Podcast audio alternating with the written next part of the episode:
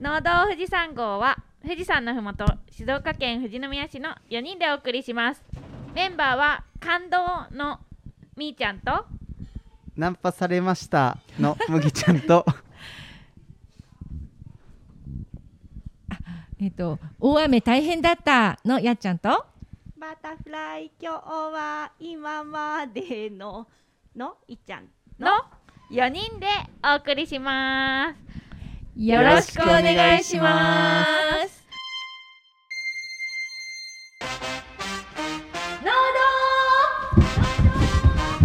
富士山ゴー富士山の麓から配信中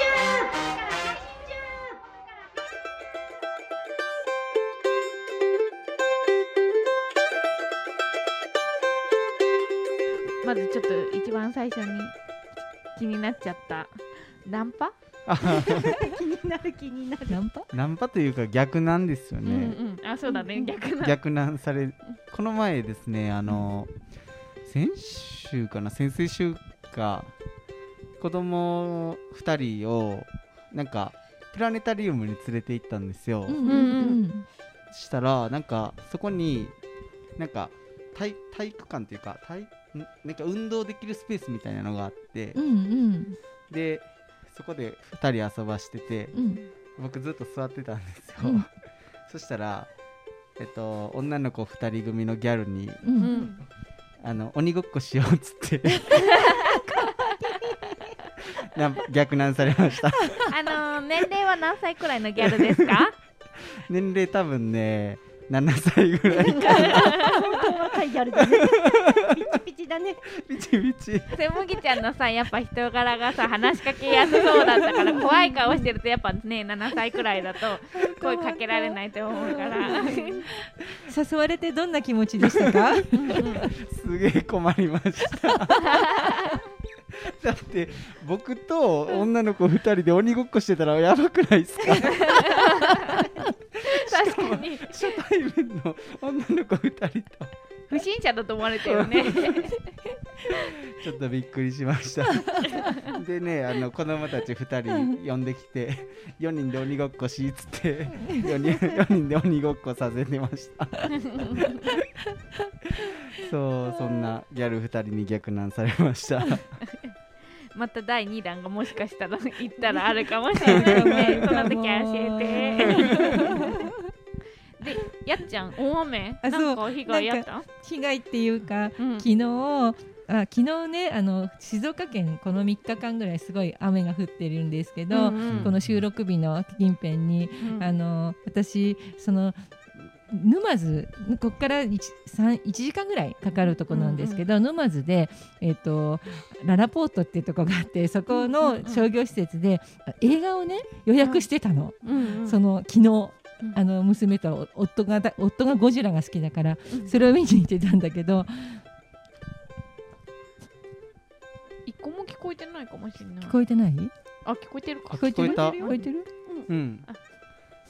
オッケーそうそしそしてあのいなんか昨日あんな雨だったのによくんなんかニュースとかも見ないで出かけちゃったのね、うんうん。そしたら東名はとあの通行止めだし、うんバイパスに行くまでにものすごい渋滞してて、うんあこれはなんかバイパスもびっちり動いてないのが見えたからうん。あこれはなんか根形街道とかの方がいいんじゃないかって言ってちょっと上の山の方の道をい行こうと思ったら、もう冠水冠水で行っても行ってもあのパトカーで止められて。それで、えっと、2時に出た、えっと、5時の時点でまだ富士を出られてないっていう 感じであの映画館に電話したら、いいですよキャンセルしてもって言ってくれて、うん。映画は帰りました。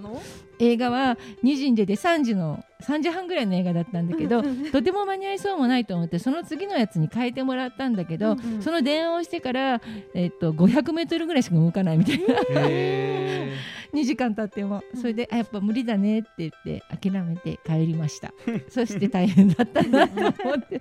もう皆さんもっとねもっと大変みたいだって。本当になんかね冠水して道路にその車が全然こうもう動かない車がいっぱいあるの。道路へに。ーえそれどのあ富士宮で？うん、富士のら中里とか原に行くって前のなんか腹がすごかったって言ってそうみたいなんでかあの SNS ですごい言ってたみうんな。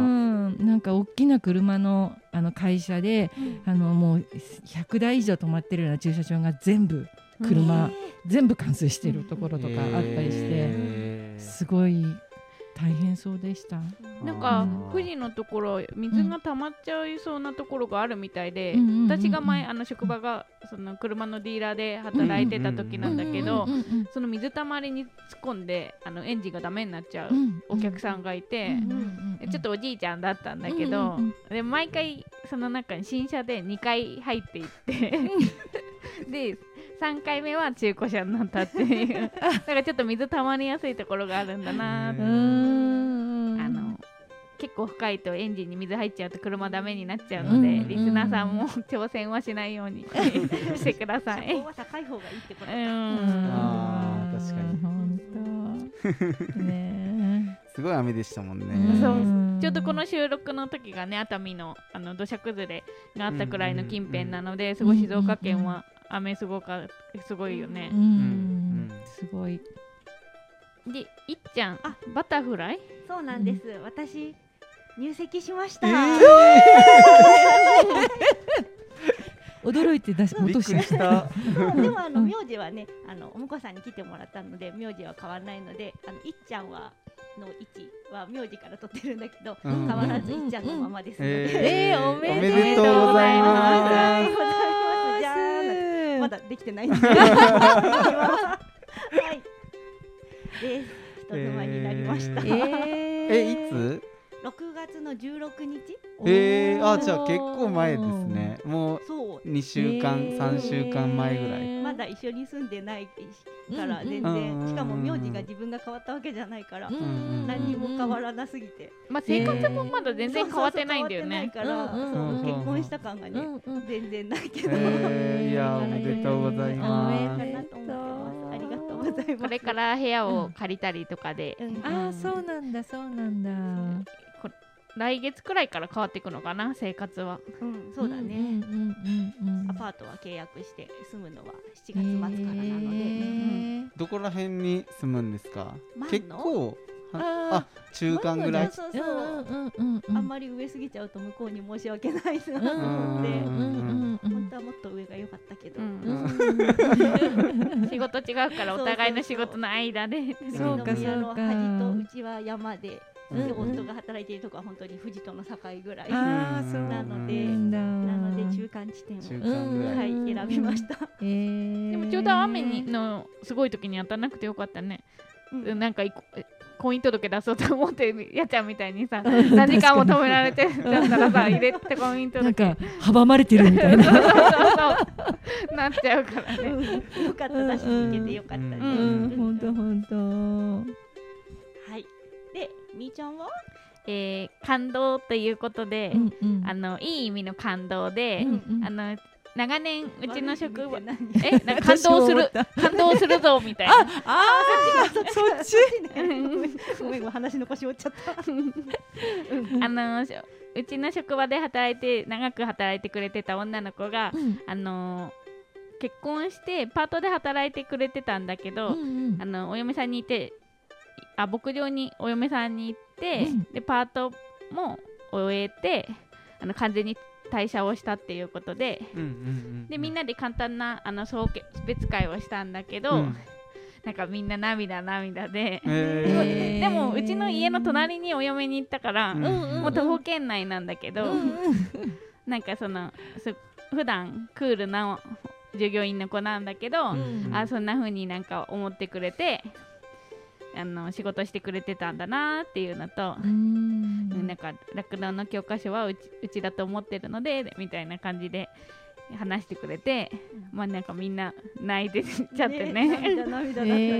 えでなんかすごい良かったなと思っていうん。今牧場8年目くらい？うちら入って。あうちらは8年目。そうくらいでなんかうん最初の頃大変なこともあったけど、そうやってうちの会社で勤めてよかったって言ってなんかそ退社してってくれてなんだろうは初めてではないんだけど円満な感じが。うん。なんか心温まる時は過ごせました。あーよかった、はい。うん。辞める時とかってなんかねちょっと複雑ですもんね。なんか、うんうん卒業みたいな感じで送り出したい気持ちもあるけど、ん。なんかそれ100%じゃないじゃないですか、うん。なんか自分たちの仕事の経営のこととかもうんうん。いろいろやっぱ複雑な気持ちが入り混じるから、うんなんかちょっとね複雑な心境になりますよね。うんうんうんなんかなんかそのこういう感じでその新しいステップのに行く人におお互いウィンウィンな感じで、うんなんか退職でできてよかったなっていうふうにうん思った、うん。まあなんかこれからもなんかそういうふうにしてくれるようにうん。なんかうまくやっていきたいなっていうふうに思いました。はい、っていうことであの今日はのこのこ塾、はい。麦ちゃん何を？今日はですね今多分旬をそろそろ迎え始めようとしているきゅうりを取り上げたいと思いますきゅうりは今7月収録してるのが7月の4日なんですけどまあそろそろもう取れ始めてきて、うん。で次第にドワッと取れ出すと思うのでうん。ちょっときゅうりをはい取り上げたいなと思います。結構きゅうりだとね家庭菜園とかやってる人も多いと思うので、うんいすごい参考になると思うのでうん。楽しみですね、うん。それではメインディッシュへ富士山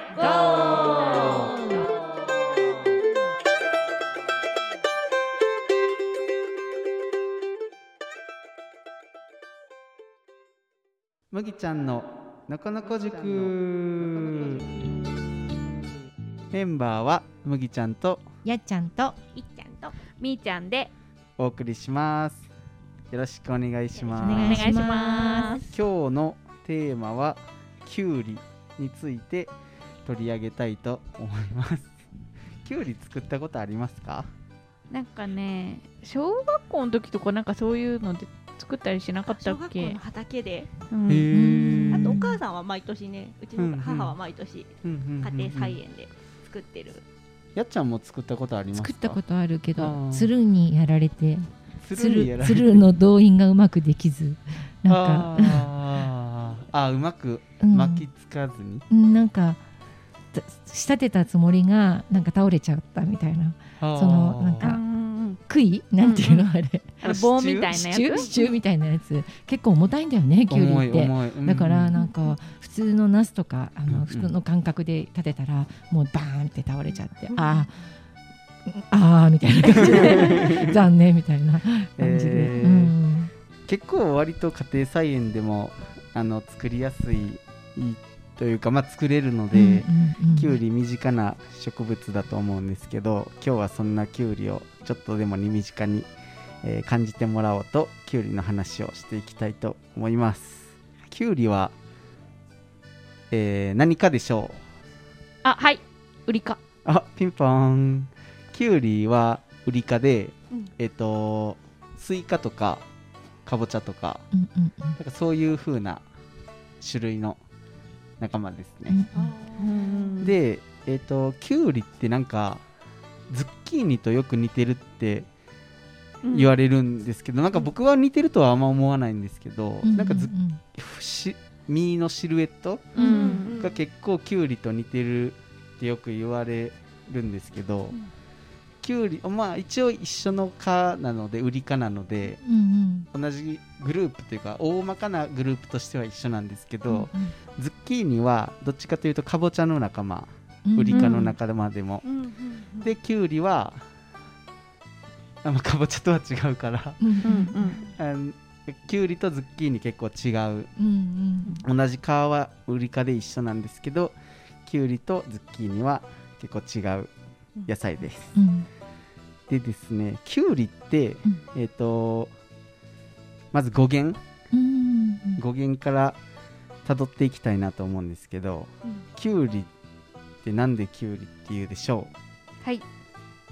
まずウリは日本語の言葉だと普通に売りかだから売りはもともとあった言葉だと思うので、旧は何かから取ってると思う。うんうんうんうん。なんか作った時にきゅうりのできたやつがうん。9っていう数字みたいだったから あの巻いちゃって。あー。あうん。普通だとあー。ウリ科だと丸いからなるほどうんスイカとか。ーうんうん。えー。だからなんかくねくねしてるのが数字の9に見えてきゅうり、うんうんうん。あーなるほど。あ面白いっすね。さすがみーちゃん。ーなんか私はあのきゅうりの漢字がなんか漢字なんかちょっとこみたいなうん。漢字書くですようん。上に。あの山水の、うん。あ湖の山水なしバージョン。あそうそうそうそう。なんかそんな感じだ古いによねそう古いにつきだ、うんうん。なんかあれがえ私勝手なイメージだけど、あの中国でこ呼吸とかっていうなんか楽楽器があるじゃない？え楽器？ななんい。かその楽器ともしかしてなんか中国の時代から なんかそれと絡んでてその楽器がなんか呼吸とかなんとかっていうからそれから取ったのかなとか思った。はいはい。なるほどあお姉ちゃんならね いいよじゃあ言って。はい。今なんかやっちゃんがさうん。漢字できゅうりっていうかちょっと検索してみようと思ったらうん。黄色いウリって出てきたからもしかしたらき切った時にちょっとなんか黄色っぽく見えて黄色いウリでキュウリ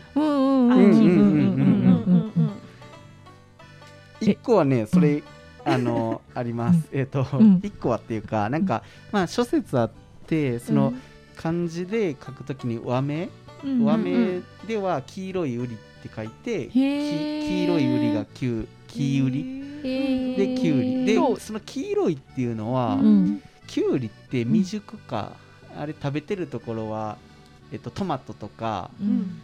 あなんだろううーんみたいな感じで、うん。えっとその果実うん。を食べてるんだけど、あの熟さ熟す前の未熟化っていううん。未成熟化を食べてて、うん。でそれを熟すまでほっとくと、うん。バカでかくなるんですよヘチマとかそんなぐらい大きくなって、うんでうん末期っきに熟すと末期っきになるんで、確かに。き黄色いウリ。えーなんかさそのさ今、うん。さ調べた時にさ、うん。ウリの前にさ、うん。やっちゃんが言ってたウリと、うん。その黄色いウリって漢字が出てきたんだけど、うんうんうんじゃあその種みたいになったやつを木ウリっていうのかな？なんかそういう名前のものがあるのかな、うん。なんかちょっとワードが。でうんもう一つあの湖の山水なしバージョンの方が、うんうんえっ、と、多分普通の一般的なきゅうりの漢字当てるときには使うと思うんですけど、うんうん。結構ねあれのつく植物ってうん。意外とあるんですよ、ごまとか。あそう思ったごまっぽいって思った。字が。確かに。胡椒とか。ああ確かに。確かに。中国絡み中国絡みです。うん。で、うん。あの漢字って、うん。例えばくるみ？くるみのくるみの漢字とか。へでー。あのこここうっていう字をうん。使うんですけど、うん。それはなんかえっと、うん。中国よりもちょっと、えー西側の方、ペルシャとか、あっち系のなんか民族のちょっとなんていうこう呼び名というか、そっちから来たうん。だからなんか日本で言ったら唐みたいな。うん。唐うん。唐辛子とか、唐きびとか唐うん。もろこしとか、うん。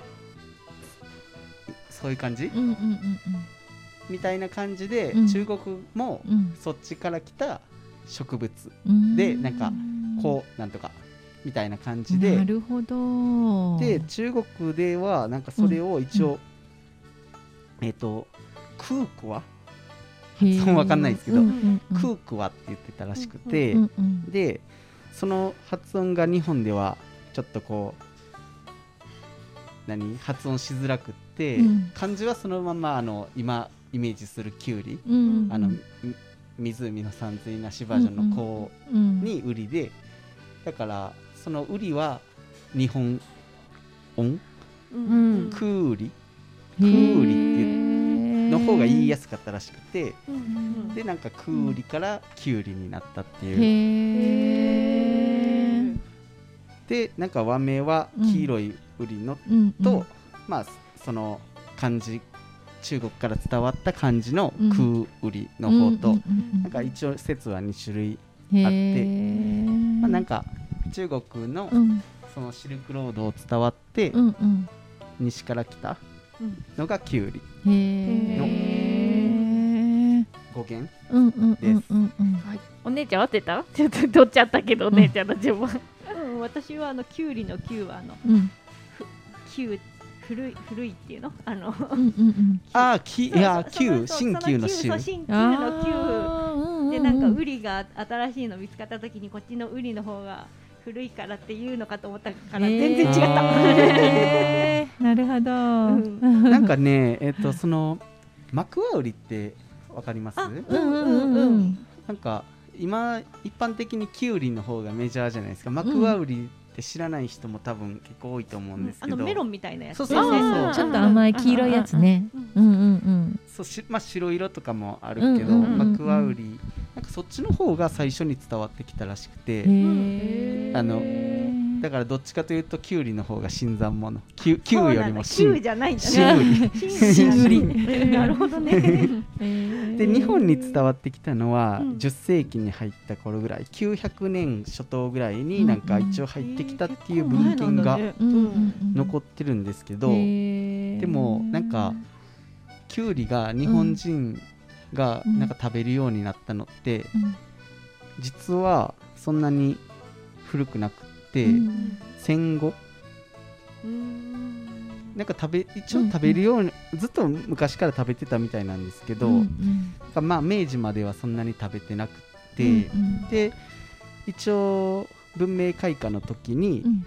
少し広まってきたけど、うんうん。なんか一気に急激に加速しだしたのは戦後になってから食の欧米化うん。が進むようになって一気になんか広がった、うんうんやっぱサラダとか食べ出してからですかうね、ん。確かに漬物ぐらいしかないもんね 和食でキュウリって考えると。確かに確かに、うなんでそんなにあの古くからまあうん一応あったはあったけど、うん。そんなになんか今ぐらいメジャーな、うん。あのうん。食べ物うん。ではなかったみたいで,、へー。でなんかその理由もなんか諸説あって、うん。あのなんかキュウリって切り口ってよく観察したことあんまりないですよね。切り口。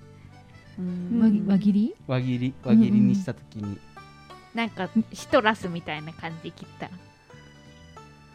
あ皮があって。皮があって。うん中に種があって。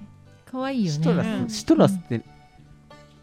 シトラスね。してシトラスなんか柑橘？柑へー。うんうんうん似てるね確かに、うん。言われるとねあ知らないや。シトラスっていう柑橘、うん。うんレモンとかさうん。オレンジとかのことをみんなシトラスって柑橘類のことあー。あー、全部うん。全部うん、なんかちょっと似てるよね。うん、確かに。うん、なんか輪切りにすると、うん、ちょっとねなんかある家紋に似てるんですよ。家紋マニアいないですか、全然わかんないな カモンマニア。わかんないな。えー、そっ菊の御門？丸三つ？あ菊じゃないんですよね。丸三つみたいな。うん。豊臣秀吉とか。あうんとねうん。豊臣秀吉の次、え？ひ家康？うん。家康徳なんか川家の菊じゃないて菊っていうかなんかこのみ三つ三つがクローバーみたいな。うん。三つ葉葵。三つ葉葵だ。うんうんうんの家紋イメージできますか、うんうん。え似てる？そうに結構似てるんですよ。三つ葉葵の家紋とうん。キきゅうりのが切り口が。え？うん。えそうか。でうん。江戸時代は、うん。一応その江戸幕府うん。その徳川家が日本のトップだったからうん。なんかそれを食べるのは縁起が悪いというかなんか恐れ多いみたいな感じであんまり食べられなかったっていう風な説もあったりします。まあそれだけじゃないと思うんですけど。うんうんできゅうりのねえっ、と、生産量。うん世界ではどこがトップでしょインド。うインドはあちょっと調べた中には多分入ってると思うんですけど。じゃあトルコ。あトルコねうん。第2位です。えー。へーあ2019年時点で。あじゃあエジプト？うん。アメリカ？あうん。中国か。あ中国ですね。うん。中国が中一位。ね中国か。うん中国だね。一応ですね中国トルコロシアの順番えで。ロシアロシアとか意外意外。寒いのになんかきゅうりなんなそう、ね。でもなんかロシアピクルス結構食べてるイメージありません？ちっちゃいなんか。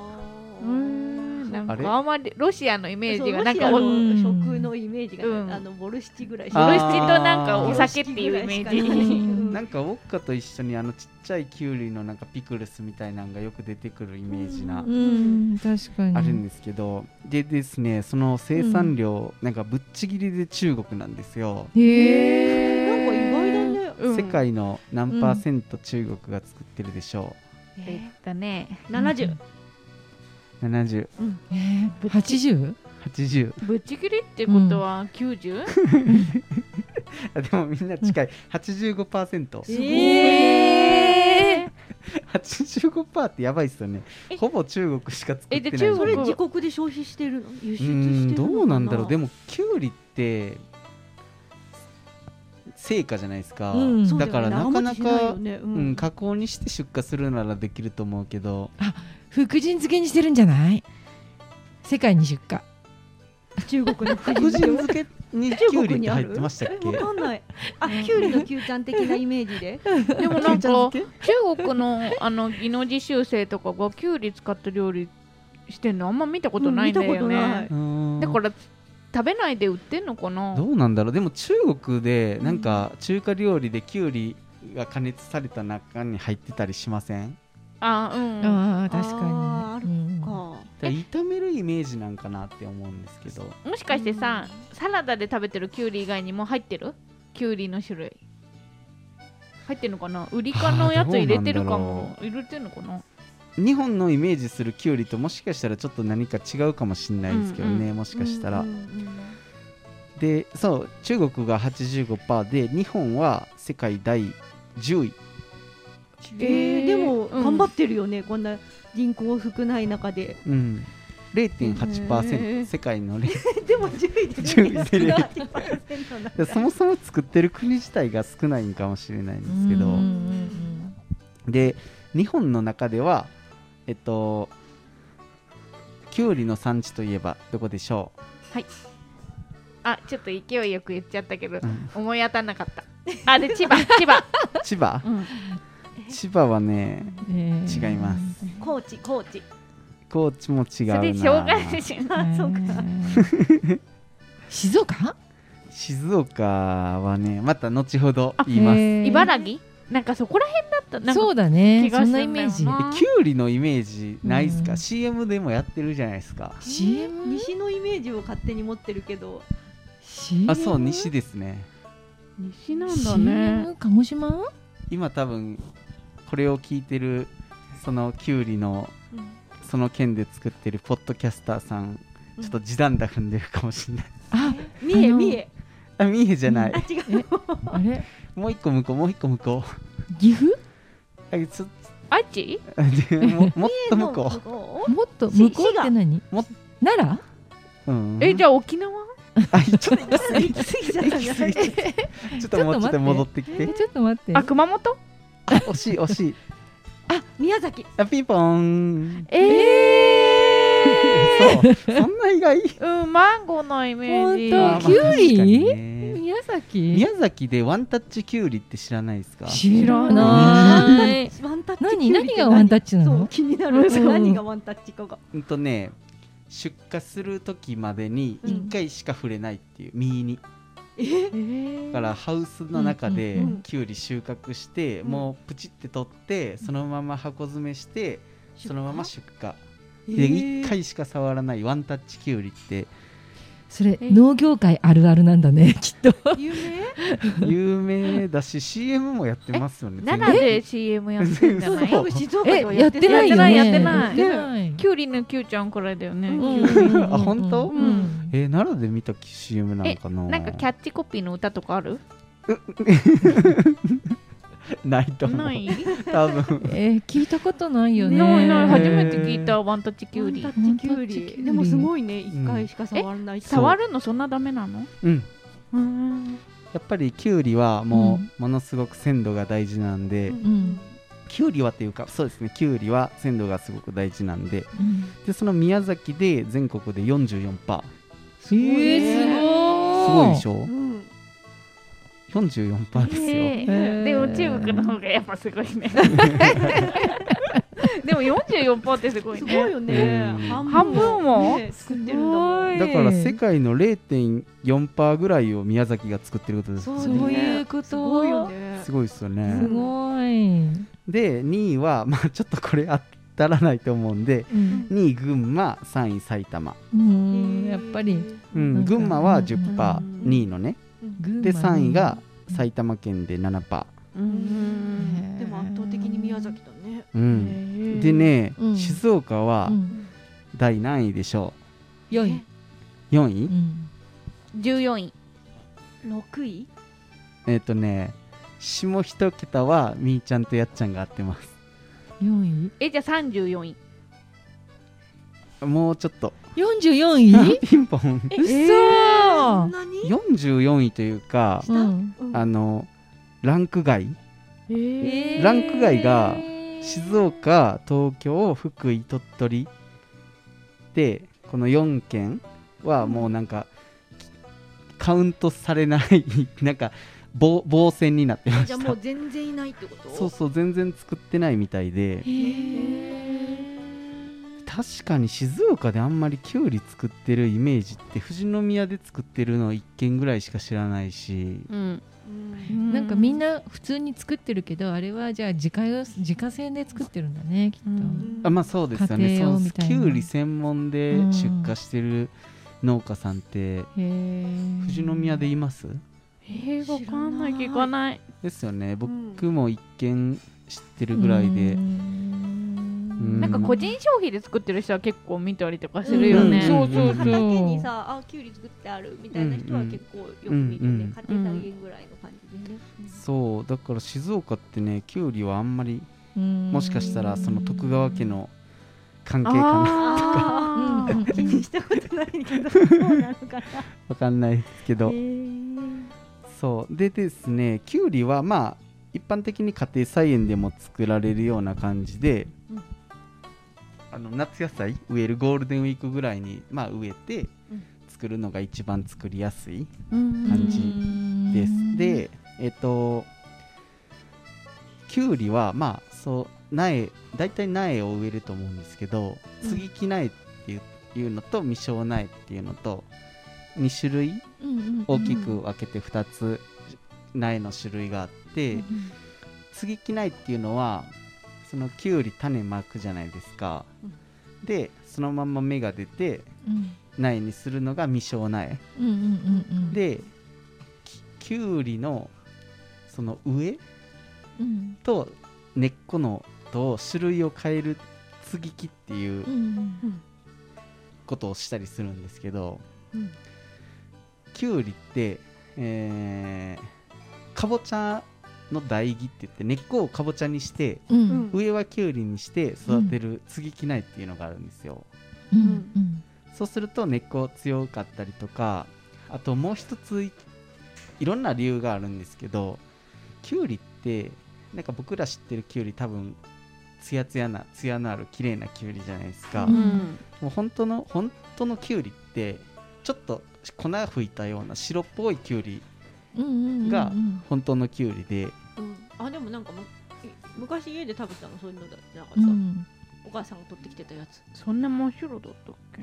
うん白かった。なんかつつぶつぶがあのトゲトゲが結構激しく、そしてい白いみたいうんうなん。やつあるね。そうそう。そう、うん。なんかちょっと粉吹いたような感じのが、えっと、ブルームっていううん。うんうんこうなんていう？あの乾燥を防いだりとか、そのキュウリ自体が自分の身を守るためのなんか、うんブルームっていうのを出してうん。するんですけうど、ん。なんかそれがなんかこうスーパーとかに並んだ時にちょっと農薬がついてるんじゃないかとか思うから、そのブルームレスってブルームをなくすためにうん。きかぼちゃの唾液につけばブルームレスにななるんですよ。そうなんだ。そうそう。それでうんまあ接ぎ木を作ったりとか。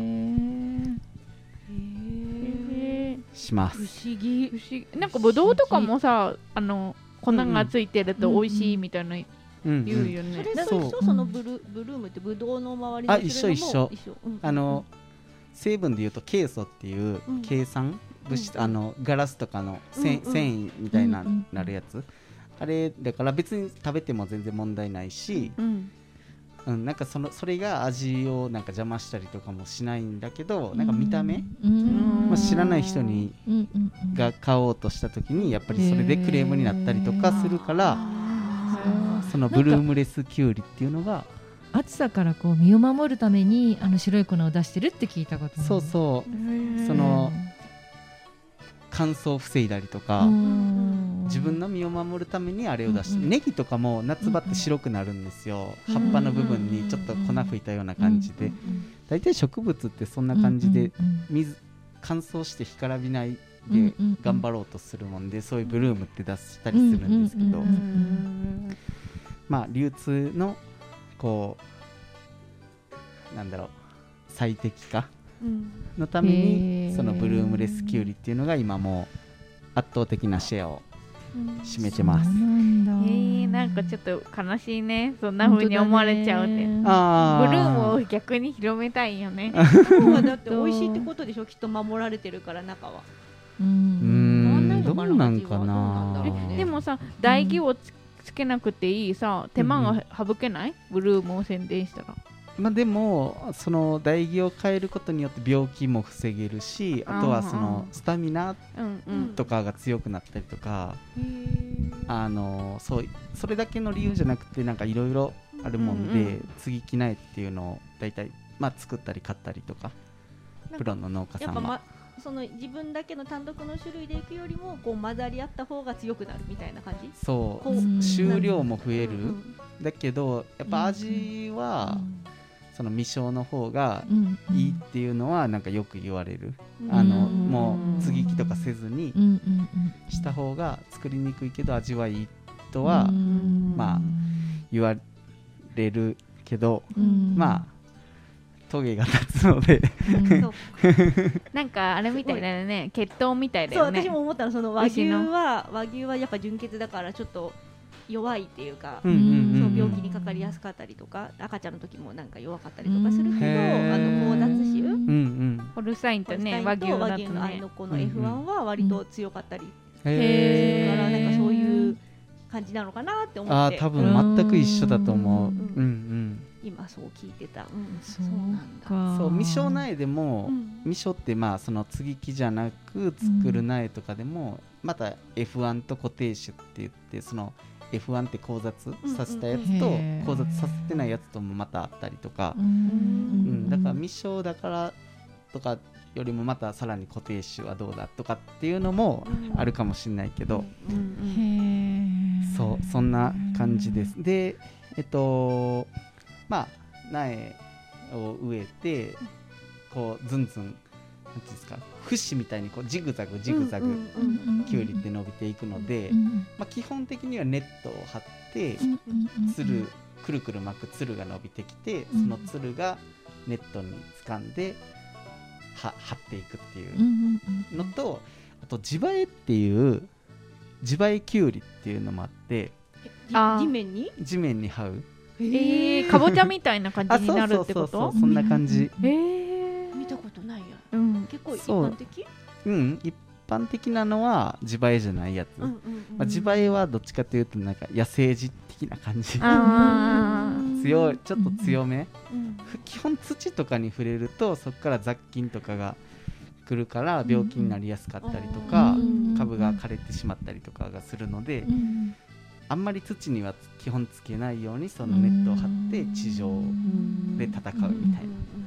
だけど自培キュウリは割と強いから、うんその地を這わしても大丈夫。結構おじいちゃんおばあちゃんとか、まあ、古い人は自培の方を使う、あのネット這わすのめんどくさいし、だけど収穫する時とかも、うん。ネットで貼ってた方が見やすいじゃないですか、うんうんそうだよね。だから作業効率とかを考えるとネットの方がうんいいと思います、あとさなんか色もやっぱ自培だと地面についてるとこは白かったりとかするの？そうそうそうそう。火に当たらないと白っぽくあなる、ーなるね。私もそれ聞こうと思った、うんうんうん。なんか地についてる分なんかそこから腐りやすかったり色とか、うんそう、うんなんかね全部がちゃんとした緑色にならないのかななんて思って。そうそう。そうなん。だうん。で取り遅れたりするとやっぱりそこからこう変色してきて傷んできたりとか。うんあ割とこまめに見てあげないと。うん。であとキュウリはそのジグザグにこう伸びていくじゃないですか、うん。節節節っていう感じで。うん。うんで苗選ぶときになんか節なりキュウリとかって書いてるのとか見たことありません？あない。なんか節なりキュウリって書いてあるのと、まあ、書いてないのとあるんですけど、うんうんうん。キュウリって節にしかならないんですよ節ってわかります？このジグザグのジグザグの。ザグのどどっちがジグでどっ ち。ジグもザグもダメなんじゃない？あのでもジグもザグもさほら節になるから。そう。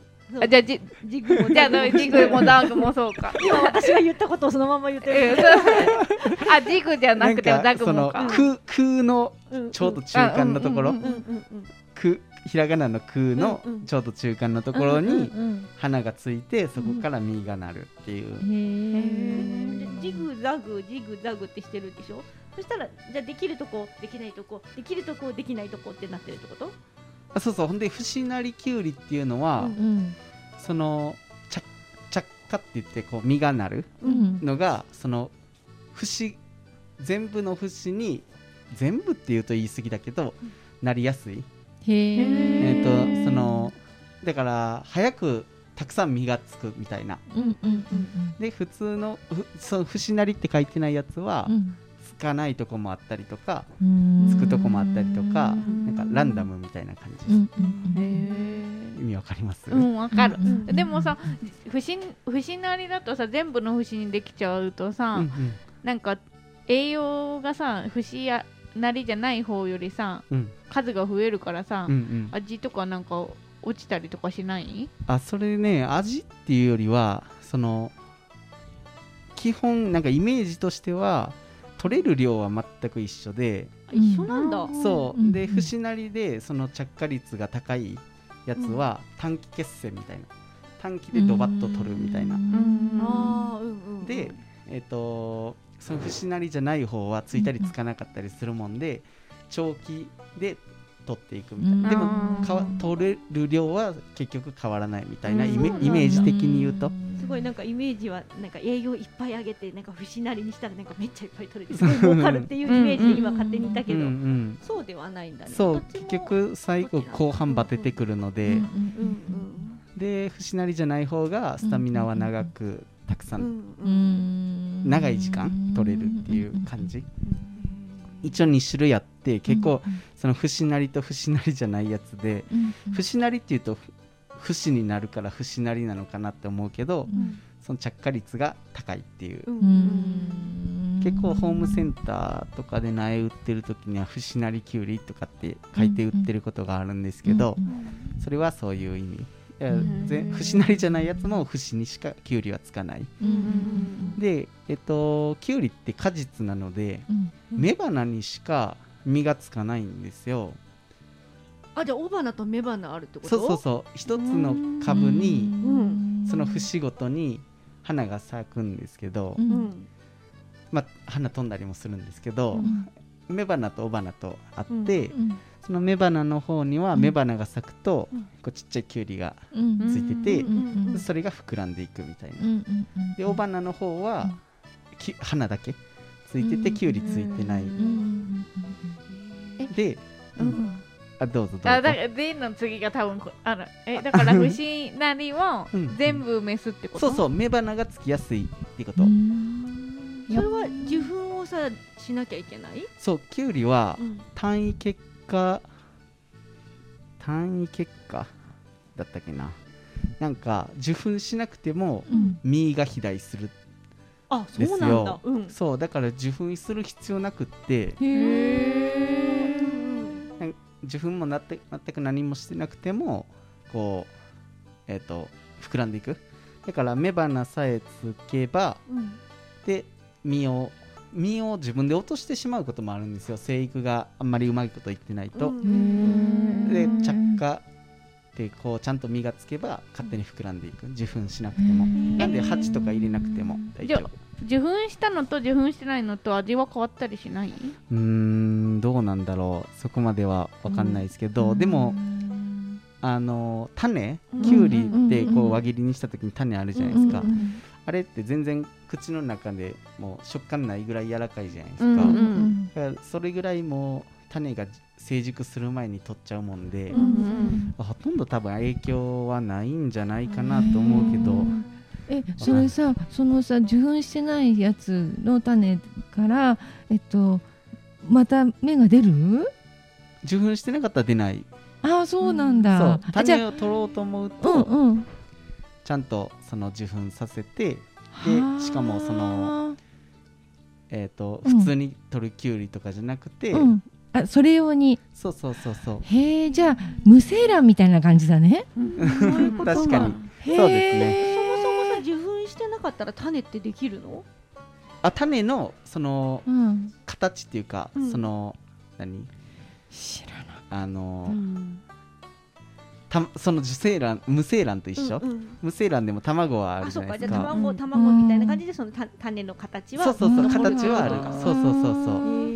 えー、なんか家畜っぽいねきゅうりね。本当？えそれさうん品種改良してそういうふうな形になったんだよねきっと。昔はそうじゃなかっただろうけども。あ単位結果がってこと、うんうんうん。あーでもきゅうり多分もともとそんなんじゃないんかな。そこはちょっとわかんないです雌花がいっぱいになるってところがさ、うん。あのほあれみたいだよね。ホルスの種みたいだよね。ああうんうんうん。あそうなんだ。判別。そう判別で9割、うん。うんメスしか出ないっていうそうそうそう。ホルスタインのメスしか9割出ないですよってそういうそう判別のあのオスの種。へえそうそうそういう感じ？へえ へえなんか面白い。面白いですね。面白いでもすごいキュウリ旺盛に繁殖してるよね。うん。うんうんうん、うん、へえそうですね。うん深いきゅうり、ね深いキュウリ深い。そう思ったよりも深かった。うキュウリん。そうなんでまあ雌花の数分うん。きゅうりの実が取れるっていう感じですね、へええー、これからきゅうりになってかたら数えちゃいそうだよね。雌花がみたいな。雌ゃうよね。花と雄花って見てパッと見て違う？うんうん。の分かる、あの花の形っていうよりもそのあのスイカスイカの花とかも雌花って下にスイカ可愛いスイカついてるじゃないですか、うんうんあんな感じでうんうんキュウリも雌花の下には可愛いキュウリがついてるもんでもう見てその後ろの方にあうん。のキュウリがついてなければ雄花？うん。ついてれば雌花へです。そう。で普通だとえっとね年間キュウリって売ってるじゃないですかいつでも、うんうんーなんでキュウリはすごいこう何栽培技術がすごい進んでて、うん普通なまあ普通夏キュウリっていうとあの6月から9月ぐらいまでうん取るようなうん感じで、でなんか作型がこうそれぞれずれてハウス栽培とかいう感じでなんか分かれてるっていうか、うん。そう。えっと冬場例えば1月から3月のは促成栽培って言って10月11月ぐらいに種をまいてうん。でハウスで暖房してみたいな感じで育てて1月から3月に取るのが促成栽培。うん。で3月から6月に取るのはうん。反則性栽培ってうん言って、うんこう普通に取るその6月から9月よりも早く取るっていう、うんもうなんか早すぎて逆に遅いんかちょっと分かんなくなるぐらい、うんうん1月から取れるのが促成栽培っていうやつ、で逆に抑制って言ってその取れる時期を遅らす栽培っていうのがうん。抑制栽培っていうのが10月から1月に取るパターン。うんていうのもうん。あります、うん。それもまあ種のまく時期をうんずらしてうん。やっていくみみたいな感じです。まあはい、はい。ちゃんどうぞ。なんかさきゅうりのさきゅうり農家自分がきゅうり農家で儲けようって今思った時に考えたらうん。なんかその節なりキウイううん。んでなんかこう速くなるやつをうん一回わーって鳴らしたらもうすぐにもう取り終わったらそれを全部引っこ抜いてまた次のを植えてってやったら回転が速くてうん。儲かるんじゃないかなって思ったけどうんううんん。そんなことはない？あそんなことはあると思います。だけどうん。多分それバランスで、うん。えっ、となんだろういっぺんにできてもそれをこう出荷できる能力っていうか人気がないと意味ないじゃないですか、うんあそっか。そうそうえっ、と量を作れば作るだけそれをこう出荷する、えー労力が必要になってくるから、うん。その労力に見合った感じでうまくやらないといけないそうか。から。いっぱい取れても人件費がいっぱいかかっちゃったらまあ儲けはそんなに変わらなくなったりすうるん、でってこと？特にキュウリってその例えば一株でうん。うんその取り遅れてうん。キュウリがバカでかくなっちゃうとうバランス崩れちゃうもんで、うん。そのすごい負荷かかっちゃうんですよ、うん。うん。だからそっちに栄養取られて、うん。うん。その木自体のスタミナも落ちちゃうしだからそこでバランス崩れると、うん。雌花の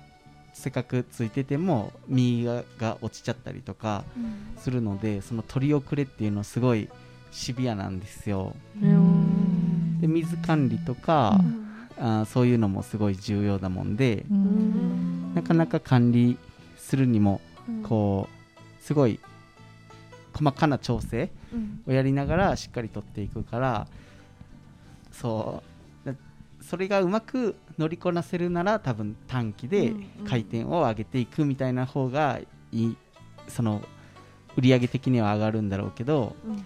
それが結局それでこううまく管理できないとうん。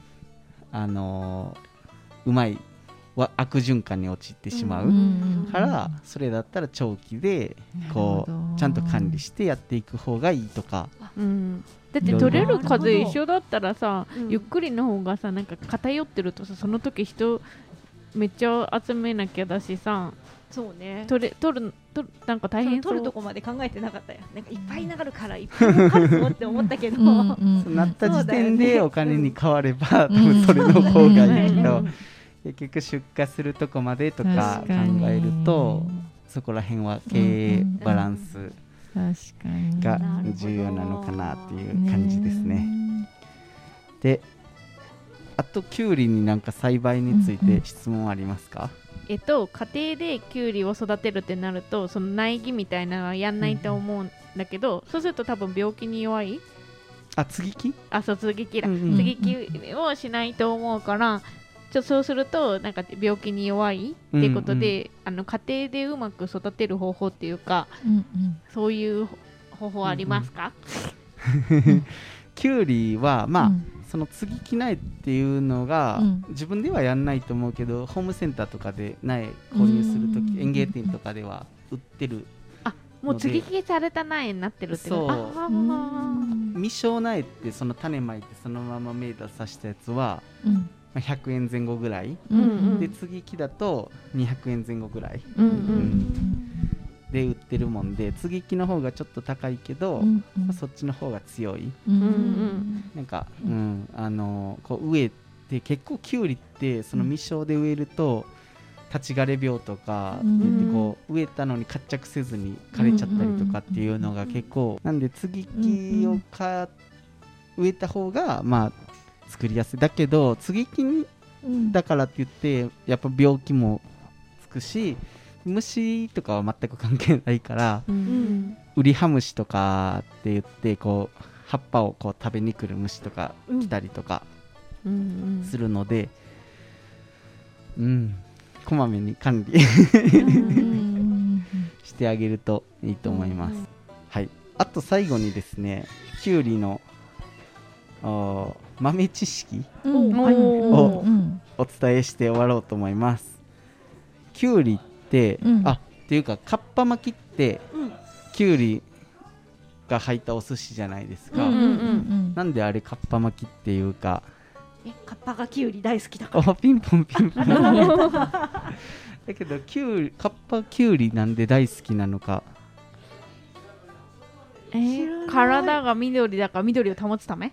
あわかった。あとお皿が乾きやすいからうん。水分のあるきゅうりで潤うため、おーなんかあのすごいいいとこ行ってると思います、えー、やっちゃんわかりますか？えー、緑じゃんカッパって。かっぱって緑ですよね。だからなんか緑を緑緑素を取るため。あにきゅうり緑きゅうりかっぱの緑ははあれ葉緑素なんですかね 絶対そう。わかったわかった。実は皿実皿はカッパってきゅうりの妖怪？ああきゅうりの妖精。妖精。妖精にしては怖い。けどなんかねまあ多分そんな感じです。あの、うん。カッパってなんか、えっと水の神様？ほうえらしくて、うんでうん。キュウリって、うんなんか水のみずみずしいじゃないですか、うんうんみずみずしいからなんか水の神様にお供えをするっていう風習があったみたいででそれとまた別でカッパってその水の神様っていう風ななんか言われがあるから、その水の神様であるカッパにキュウリをお供えするうんところからなんか転じてカッパはキュウリ好きみたいな感じになったみたいでなんかドッキングどっかのタイミングでドッキングしたからカッパはキュウリ好きってなったみへたーいです。はい。以上。キュウリ雑学でした。ありがとうございました。ありがとうございました。では以上でのこのこ塾は終わりたいと思います。はい。デザートへ。富士山ゴー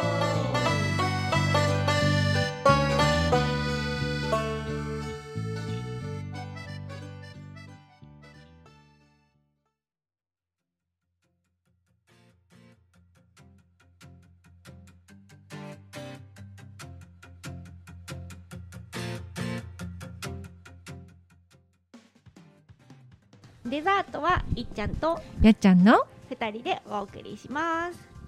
はいキュウリ面白かったですね。面白かった。思いのほか話が弾んでしまった、質問だらけになってしまった。本当。はい、ということで、えっ、と、デザートではお便りを紹介していきます。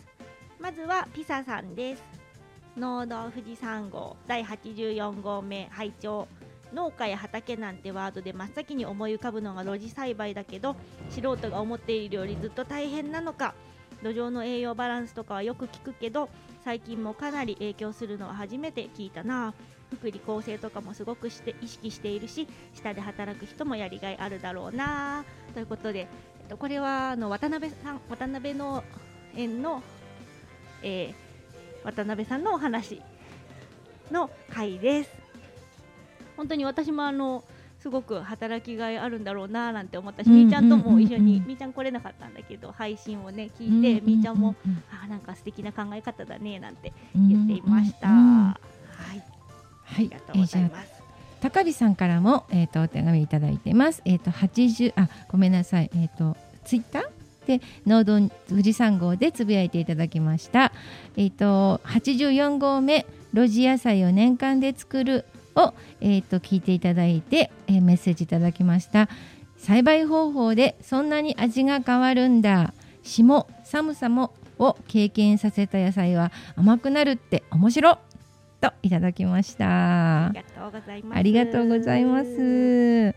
本当でも野菜ってすごく冬ね、うん冬場のその強の寒さに耐える時ってめちゃめちゃ甘くなるんだっていうのをね、もう本当に露地栽培の野菜だからこその甘みですよね。うんすごいなと思って私も聞いてました。はい、続きましてマシュアットマークきのこハウス平本さん。農道ハッシュタグ農道富士山号でつぶやいていただきました。渡辺さんご自身の畑気候相性を考慮した作物の選別。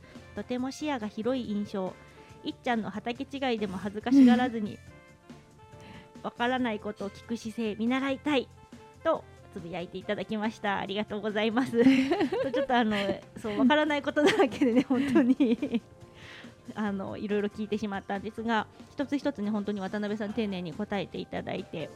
であとなんかやっぱりこうあの平本さんがおっしゃってるみたいにいろんなねこう自分の相性とか気候とかいろんなので考えて作物選んでるっていう印象、私もとても、うん。あの残っています。はい、あはい。りがとうございます。ありがとうございます。えー続きましてぬぬさんからはえっ、とハッシュタグでつぶやいていただきました、えー、農道富士山号83号目ということでえっ、とメッセージいただきました。ありがとうございます。いつも聞いていただきましてありがとうございます。はい、続きまして山の上慎吾アット楽しきラジオさんから、えー、ツイッターでつぶやいていただいてますのハッシュタグ農道富士山号でつぶやいていただいております。石川早生の里芋あげるよ初収穫は7月20日以降です。ということでこれはあの麦ちゃんがあの石川早生の里芋を植え忘れた農道富士山号のイベントで使いたかったのにっていうあののを聞いていたの反応をいただきました。ありがとうございます。ぜひぜひ使わせてください。ありがとうございますはい、ありがとうございます。はい、えー続きまして、えー、とピサさんから、えーハッシュタグ農道富士山号第85号目拝聴ということでメッセージいただきました、えー市場と聞くと朝持って行って競りをするイメージだったので事前に現物を持って行って出来をアピールするなんて目から鱗でした学校給食に野菜を卸している農家さんの思い学生時代に聞いていたら給食に対する姿勢も違っただろうなといただきましたありがとうございます。ありがとうございます本当にでも競りをねする前になんかこういう風なことができるって初めて知って、うん。えーなんてすごい。本当に皆さんこんなことしてるんですね、もう日々努力をしてやってるんだなっていうことで本当に頭が下がるなっていう風に感じました、ありがとうございます、はいます。続きまして、たかぴさん、えーあ、ハッシュタグ農道富士山号でつぶやいていただいています。市場、あ、市場じゃない、市場出荷。学校給食への野菜を卸す業者さんのお話は聞く機会は今までなかったから未知のこと多いとつぶやいていただきました。ありがとうございあります。がとうございますそうですねやっぱりそう直接その学校給食とかに卸してる方のお話って私も聞くことなかったのでなのであそういう感じだったんだっていうのとかあと市場については本当にあの知らないことだらけだったので、うんあのすごく勉強になった回でした。うんありがとうございました。えー続きましてマッシュアットマークきのこハウス平本さんからいただきましたハッシュタグ農道富士山号農系ポッドキャストで、えーつぶやいていただきました、えー85号目市場あ市場出荷の仕組みというところの回を見ていただいてメッセージいただきました。麦ちゃんの芋煮会なんとか実現してほしい。渡辺さんの市場と仲卸？でいい？仲卸の仕組みは消費者は知る機会ないだろうな。バイヤーとの関係で手のひら返しもあるある話。市場との付き合い方に前向きな渡辺さん立派。いっちゃんの素朴な質問ナイス。といただきましたありがとうございます。